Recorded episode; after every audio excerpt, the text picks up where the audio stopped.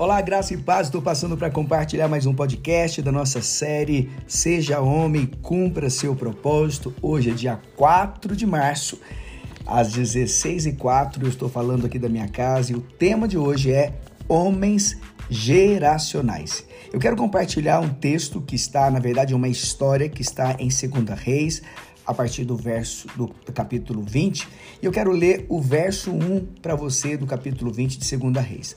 Naquele tempo, Ezequias ficou doente e quase morreu. O profeta Isaías, filho de Amós, foi visitá-lo e lhe disse: Assim diz o Senhor: Ponha em ordem sua casa, pois você vai morrer, não se recuperará. Eu não sei se você conhece essa história, mas essa, essa história ela é muito importante porque daqui nós podemos extrair muitos princípios que vão transformar a nossa vida. A primeira coisa que nós precisamos fazer é que nós precisamos colocar a nossa casa em ordem. O rei Ezequias, ele recebeu notícia da sua morte e também uma direção de Deus para colocar a sua casa em ordem. Então, como primeiro princípio que nós precisamos aprender neste podcast é que a nossa casa, a nossa família é o nosso primeiro ministério.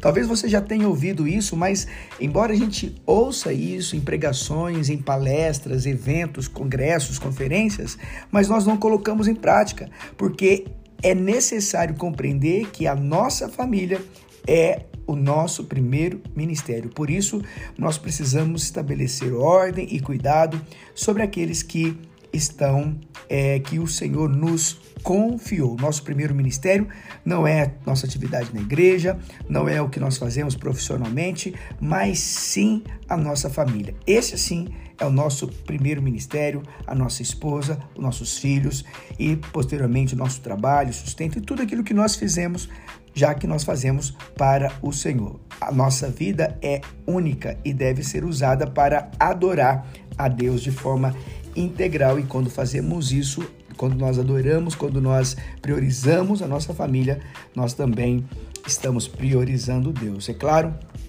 que você precisa aprender esse princípio de priorizar, dar prioridade. Uma pessoa que passa horas ao celular usando redes sociais e com outras distrações, mas não lê a palavra de Deus, não valoriza o convívio em família, é claro que ele não está priorizando, ele não está priorizando a palavra de Deus, ele não está priorizando a família.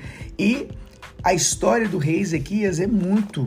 É, é muito parecida com isso, porque se nós pegarmos e lemos o contexto, o que está acontecendo ali, nós vamos perceber que Ezequias tinha um filho, ele gerou um filho chamado Manassés. E segundo a Bíblia, Manassés foi considerado o pior rei que já existiu, ou seja, o rei mais cruel e idólatra da história de Israel.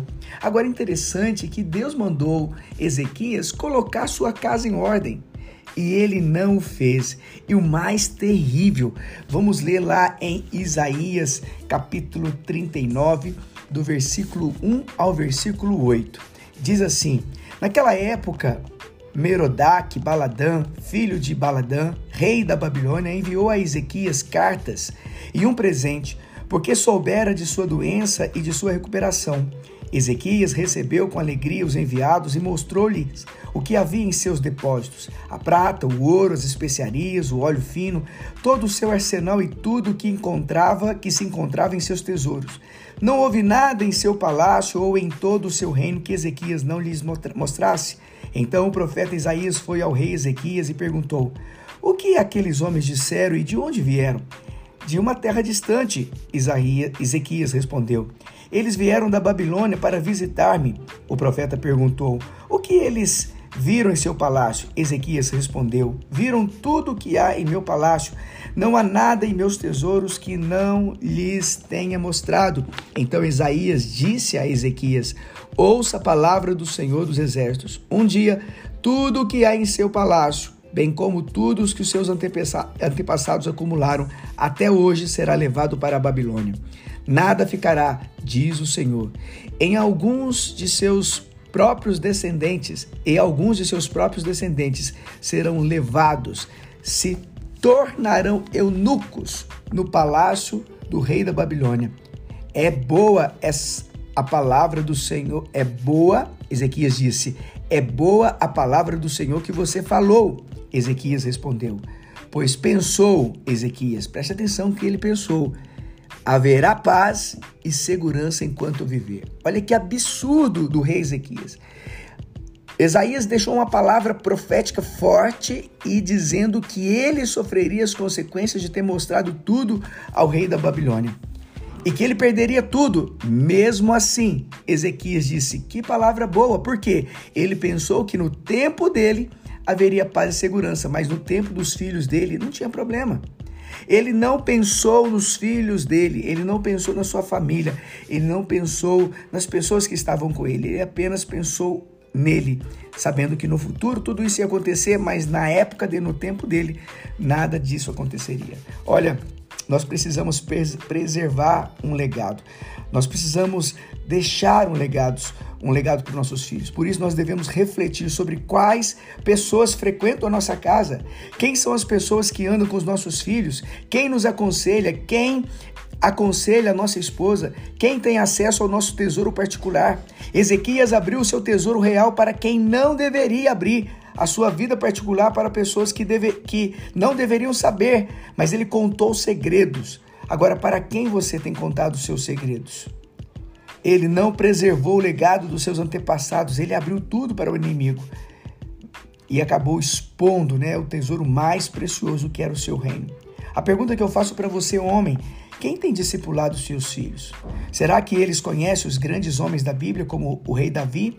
Ou só conhecem youtubers famosos? Precisamos assumir a responsabilidade, a responsabilidade acerca da educação dos nossos filhos. Somos nós quem devemos apresentar a eles aquilo que é correto. Quem deve discipular os nossos filhos, cuidar de que nós, de que nos é mais valioso, somos nós. Discipular, cuidar e educar os nossos filhos deve ser prioridade em nossa vida. É nosso ministério. Quem são as nossas referências?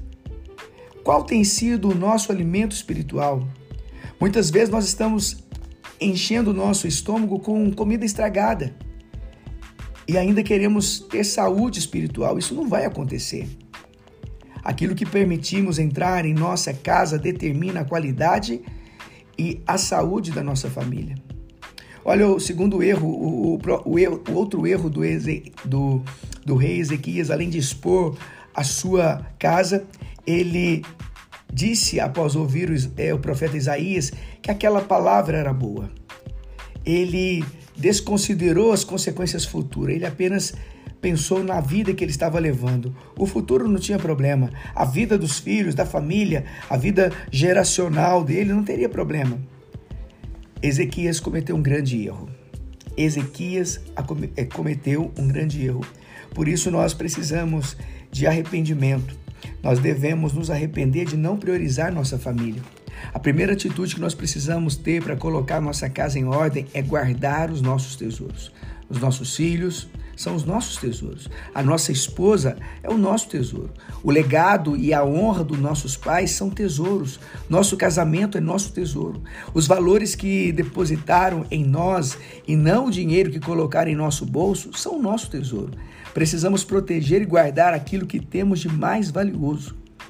Em segundo lugar, nós devemos é, colocar nossa casa em ordem é ter uma atitude de nos importar, cuidar, educar e preparar os nossos filhos para o futuro. Não podemos permitir que sejam escravos de vícios e pecados de um sistema mundano caído. Os irmãos choraram quando Paulo disse que iria embora e eles sabiam que Paulo não iria voltar mais. Se soubéssemos que nossos filhos morreriam amanhã, quais sentimentos teríamos?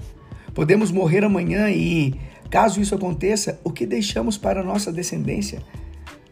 A nossa salvação, nossa salvação foi já foi garantida por Jesus. Não precisamos nos preocupar ou nos empenhar para sermos salvos. Porque já fomos. Devemos nos dedicar a viver uma vida que vale a pena ser vivida, dedicado aos propósitos eternos que deixam um legado para as próximas gerações. É tempo de arrependimento, é, ter, é, é de termos uma postura correta para que a nossa casa seja colocada em ordem. Tempo de deixar de viver a nossa vida para nós mesmos e nos dedicar ao futuro dos nossos filhos, construindo um legado sólido para eles. Que tenhamos uma mente que uma geração de órfãos, que, teramos, que tenhamos em mente, na verdade, que uma geração de órfãos gera outra geração de órfãos. Não podemos permitir que a orfandade se perpetue no, no meio de nós. Nós precisamos de curar, nós precisamos ser curados para também curar. Existe em nós, amados, o poder para abençoar e precisamos assumir a responsabilidade de abençoar os nossos filhos, nossa esposa, nossa casa, nosso relacionamento, nosso ganho, nosso casamento. O poder da vida e da morte está em nossa língua, ou seja, aquilo que profetizamos é determinante ao, aos que estão ao nosso redor. Que o Senhor nos ensine a ser homens geracionais, homens que cuidam daquilo que nos foi confiado e possui verdadeiro valor. Deus foi o Senhor de Abraão, de Isaac e de Jacó.